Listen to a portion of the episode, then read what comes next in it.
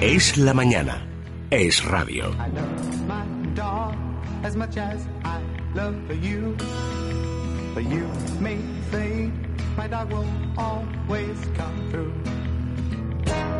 All he asks from me is the food to give him strength. All he ever needs is love, and that he knows he'll get. So I love my dog as much as I love you. My dog will always come through. All the pay I need comes shining through his eyes. I don't need no cold water to make me realize that I love my dog as much as I love you. But you make the fate, my dog will always come through.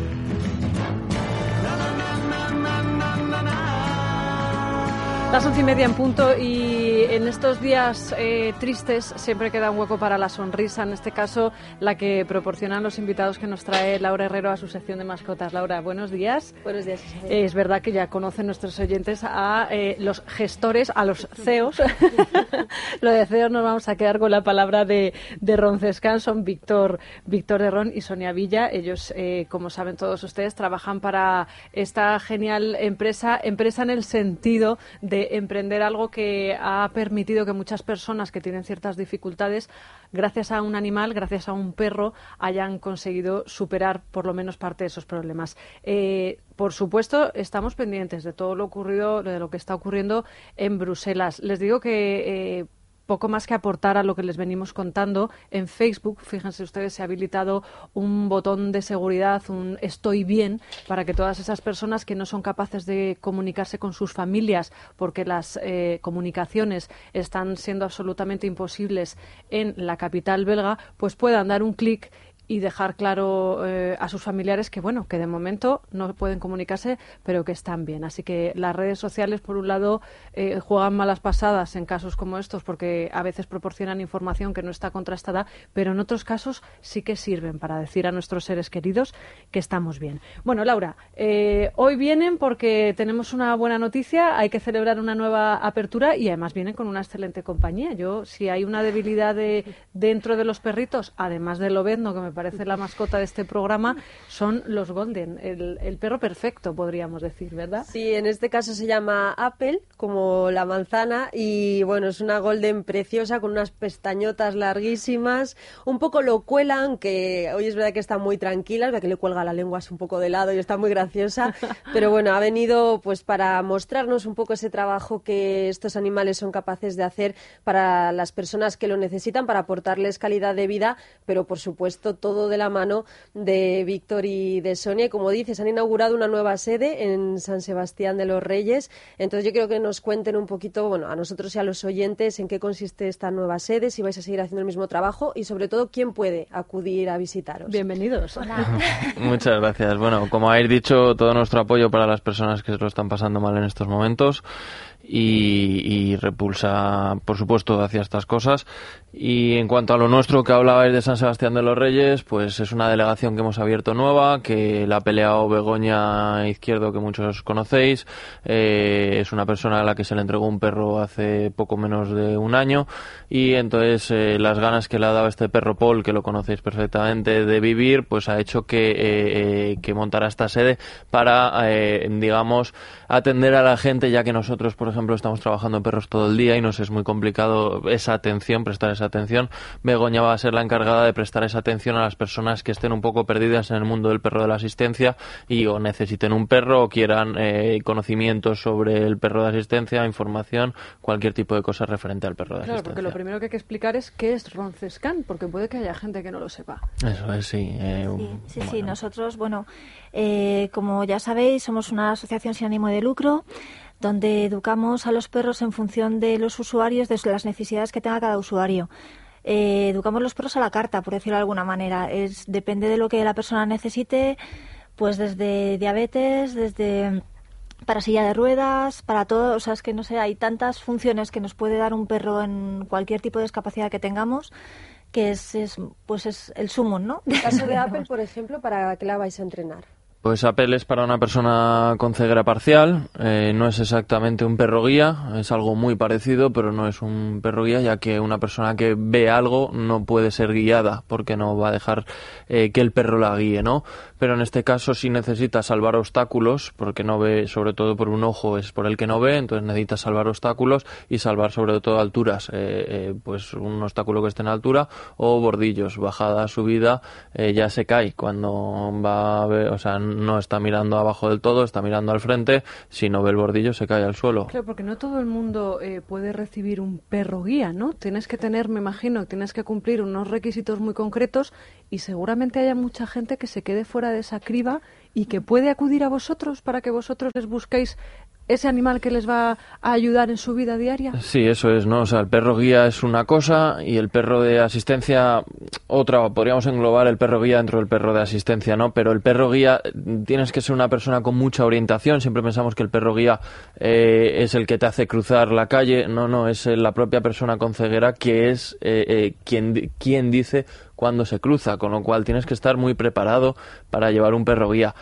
Pero todo lo que sea descarte y sea facilitar el trabajo a la persona o la vida a la persona, pues eh, nosotros nos encargamos de ese tipo de cosas. Pues a esta chica le va a venir de maravilla eh, Apple eh, cuando esté entrenada, que ahora mismo lleva poquitos días de entrenamiento. ¿Y cómo se entrena en este caso, por ejemplo, para ceguera? ¿Cómo la entrenáis? ¿Qué pasos hay que dar o qué órdenes hay que darle? Bueno, pues es, es algo bastante costoso en cuanto a tiempo, no en cuanto a dificultad, porque son eso, tres cosas básicas. Pues los bordillos de subida, los bordillos de bajada eh, y los obstáculos en el lado derecho de, la persona. Entonces son esas tres cosas que mediante repeticiones el perro aprende y premiándolo, eh, eh, sobre todo aquí usamos más que la comida, que es lo que solemos usar todos en el mundo del perro, lo que usamos es el vínculo. ese, cariño, esa, ese agrado que produce el que el perro haga algo bien, las palabras del muy bien, caricias y demás. Y luego, por ejemplo, también hay perros para diabetes y también tenéis, pues, por ejemplo, para personas con movilidad reducida o para ancianos. En este caso son incluso capaces de, de, poner y de sacar la ropa de una lavadora o de dar un aviso de alerta si te caes, por ejemplo. Eso es, ¿no? O sea, pues Paul, por ejemplo, es un perro que trae el teléfono de casa, el teléfono fijo, si Begoña se cae al suelo. U otros perros que tenemos entregados que avisan a los vecinos de si pasa algo malo o eh, estamos trabajando también perros para personas con sordera. Eh, pensamos que, que, en qué puede ayudar un, perro a una persona con sordera. Bueno, pues bien, me suena el teléfono móvil eh, que, que, todas las personas con sordera tienen y pensamos muchas veces que no les es necesario, es una herramienta muy útil. pues el perro le está avisando de que está sonando ese teléfono móvil o está sonando el timbre de casa porque viene el cartero y no está esperando a nadie o viene cualquier cosa o una alarma, una alarma eso es de incendios y entonces el perro normalmente normalmente saldría pitando, pero en este caso va al, usuario y le avisa de que tienen que salir pitando. ¿Y, los niños? ¿Pueden los niños contar con un perro de, de Roncescan para que les ayude en su vida diaria? Sí. ¿O son, no sé si clientes o pacientes más complejos? Es mucho más complejo, ¿no? Porque eh, em, sobre todo los perros que usamos en niños son para diabéticos y para, y para autismo, ¿no? Eh, ¿Cuál es el problema? En autismo tiene muy buenos resultados, en diabetes también, pero en diabetes es muy costoso eh, el trabajo. Claro, tú dile a un niño de tres años que es que tiene que trabajar con su perro todos los días, si ni siquiera va a la escuela a lo mejor. Efectivamente, es que además los niños son especialmente sensibles a este tipo de... Eh, lo que pasa es que se puede llegar a establecer cierto vínculo. Yo creo que aquí tenéis que contar anécdotas, ¿no? Sí. Creo que es lo que más gusta, o no es lo que más gusta, lo que quizá nos hace entender mejor cómo podemos ayudar, ¿no? ¿Cómo podéis vosotros ayudarnos? Porque a todo esto, insisto, que son una... que, que, trabajan, como dicen mis hijos, by the face. O sea, que aquí lo único que podemos hacer es ayudarles con donativos y visitándoles Y, contándolo en la radio porque no tienen otra forma de, de, costear estos entrenamientos tan caros, por otro lado, a estos animales, que los sacáis de vuestro tiempo libre porque, porque ellos son entrenadores profesionales, ¿verdad? De, de animales que luego se utilizan para estos fines, pero en este caso sí que con otro coste, ¿no? El, el que sí que se lo pueda permitir. Sí, nos dedicamos, pues eso, estamos liados con, un- con el adiestramiento porque necesitamos comer nosotros también y Claro. nuestros perros, ¿no? Pero en, muy claro. en los momentos libres que tenemos a lo largo del día, pues ahora estamos entrenando tres perros, que es bastante para nosotros, tres perros a la vez, eh, uno de diabetes, eh, Apple y otro para perro guía. Entonces son tres perros que, claro, que son que conllevan mucho trabajo, más luego ya no cuento el, el- el tema de adaptación. O sea, cuando terminemos con Apple, hay que parar los dos perros para hacer la adaptación, que es muy costosa. La adaptación que se hace en las Le- casas. Sí, en la casa del usuario o dependiendo de las necesidades, a veces se hacen en nuestra escuela. Y ahora otra forma de ayudaros que habéis empezado a hacer es precisamente ser casa de acogida en esos primeros meses de, de acostumbrar a- al perro y de darle cariño a alguien que nos esté escuchando oye, pues Sí, yo quiero jo, pues adoptarlo". quería agradecer antes de nada a, a la casa de acogida que hemos tenido con Apple, a Rocío y a David y sus hijos. Han sido, son excepcionales. Eh, ha sido marav- maravilloso pues haberles conocido una vez en un salón de, de- de perros. que, coincidimos con ellos, entonces se pusieron en contacto con nosotros, es maravilloso, nos envían un reportaje fotográfico de cada, a cada sitio donde van, de alguna manera, de las barreras que están venciendo, porque muchas veces entrar al- en un, por ejemplo, en un centro comercial que parece tan, tan fácil, ¿no? Y además como vas con un perro, con un chaleco que va identificado, pues a veces se convierte en una pequeña lucha, porque la gente no está concienciada y no saben que estos perros ya tienen un acceso. Eso, o eh, ahora es ilegal no dejarles entrar. Claro, exacto, pero hasta que vas convenciendo a la persona que te atiende a la puerta, que tienes que, pues un poco, eh, se mantiene, o sea, no te lo ponen muy fácil a veces, pues se convierte en una pequeña lucha y esta gente está abriendo puertas, de alguna manera, al menos a todos los sitios donde van, aparte del reportaje que nos hacen y de lo bien que cuidan los perros y de la tranquilidad y, y del disfrute también para ellos, ¿no? Y el sacrificio que supone, pues, estar Pero- cuatro o cinco meses con un perro y luego darlo. Ahí Claro, es muy proceso es importante, ese, sí. claro. O sea, Claro, primero es entrenamiento, después Eso casa de es. acogida y después soltarlo. No, primero casa de acogida, luego entrenamiento y luego la adaptación. Entonces, lo difícil de la casa de acogida, por ejemplo, yo escucho a mucha gente que dice, bueno, pero es que yo quiero ser la casa de acogida, pero claro, luego tengo el perro y, y- y me dan ganas de hacerlo mal para quedarme el perro. Eso no puede ser. Eso no puede ser. O sea, la casa de acogida tiene que ser, em, tiene que saber desde el principio lo que es, que es un, un- que es muy duro deshacerse entre comillas de un perro que ha estado un año en tu casa. Sí, para nosotros, imagínate, pues llevamos 24, 25 perros entregados, es súper duro cada vez que entregamos un perro y más cuando lleva mucho tiempo, ¿no? Pero desde el principio Víctor- tenemos que saber. Víctor, hay que decirlo que es, Yo soy el llorón. es el llorón. Siempre que hay una y, al- y alguna te has quedado, alguna perrita al final que era como, bueno, Eh, eh, Fanta, por ejemplo, es una perrita que no queríamos quedarnos. Eh, Fanta es una perra que además nos cedió un criador de Mallorca que se llama Juan Manuel Blanes, que desde aquí le mando un fuerte saludo, que le tenemos muchísimo cariño, aparte de ser- haber sido mi formador. Fanta una perrita que yo no quería quedarme porque tenemos una saturación tremenda, pero eh, al final el amor llegó. la eh, debilidad. con Max también, Max lo conocéis también, Max lo usamos para terapias y demás. Es verdad que Max fue un descarte porque había que descartarlo, pero el amor llega y no puedes decir muchas veces que no. Lo que pasa es que con Bilbo, por ejemplo, pues dan ganas, pero hay que poner un límite. No puedes, no puedes quedarte los perros, pues si no al final no entregas y, y tienes la casa llena. Claro. ¿Cuánto cuesta amaestrar un perro? Digo profesional, vuestra tarea profesional. Pues el caso de Apple, por ejemplo, vamos a poner el caso de Apple. Eh, yo lo, yo creo que valorando tanto la casa de acogida, gastos eh, veterinarios, gastos de alimentación más tu- nuestro trabajo, yo lo pondría en unos 35.000 euros a lo mejor.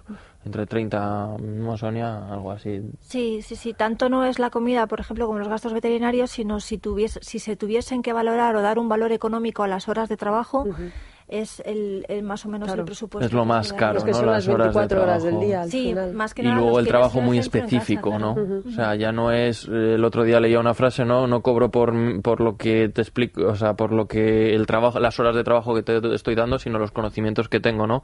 Eh, lo que hay que explicarle a Apple eh, son unos conocimientos que hemos ido adquiriendo durante muchos años y es algo muy complejo, ¿no? 35.000 sería lo que costaría Eso es. vosotros. Si se lo tuviese que dar hacéis. una valoración de, de de tiempo, o sea, si, si tuviese que dar un valor Sí. económico a las horas de trabajo, sí. Pues eso serían 35.000 euros y sin embargo es algo que vosotros hacéis de forma totalmente gratuita, pero sí que habéis empezado a pedir algo al mes porque si no es imposible. Pedimos, pedimos no solo al mes, sino de primeras pedimos una cantidad, dependiendo de para qué sea el perro, porque eh, la asociación era insostenible.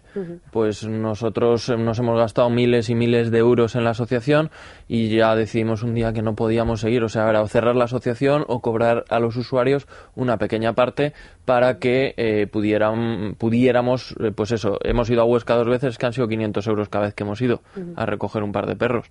Es que ya solo en un día nos hemos gastado, o sea, en dos días, mil euros. Claro, es una pequeña ayuda comparado con todo lo que hacéis. Invito a los oyentes a que entren en la página de Facebook de Roncescan, porque ahí están todas las fotos, todos los mensajes de agradecimiento que al final, oye, pues es un poco un pago, entre comillas. La experiencia, por ejemplo, de Begoña, que, vamos, es la encarnación de, vuestro espíritu. Entonces, en Roncescan, Perros de Ayuda, en Facebook, invito a todos los oyentes a que os sigan. Pues, Pues muchísimas gracias a los dos, a Víctor Ron, a Sonia Villa. Roncescan se llama, búsquenlo en internet y allí van a encontrar, pues probablemente una buena forma de invertir su dinero. Nosotros eh, tenemos que seguir en el programa actualizando todos los datos relativos a las explosiones que se han producido en Bruselas. Eh, parece que habría habido una tercera explosión, según eh, leemos en Park Royal, pero se desconoce si se trata de un paquete que habrían desactivado los artificieros al haberlo encontrado. Las cifras de muertos, como les decimos, superan la veintena. Solo en el metro hay 15 fallecidos y 10 personas heridas graves. Y fíjense cómo es la solidaridad, pero eh, seguramente que esta imagen les suene, la de los taxistas llevando a los pasajeros desde el aeropuerto hasta el centro de la ciudad de forma completamente voluntaria y gratuita.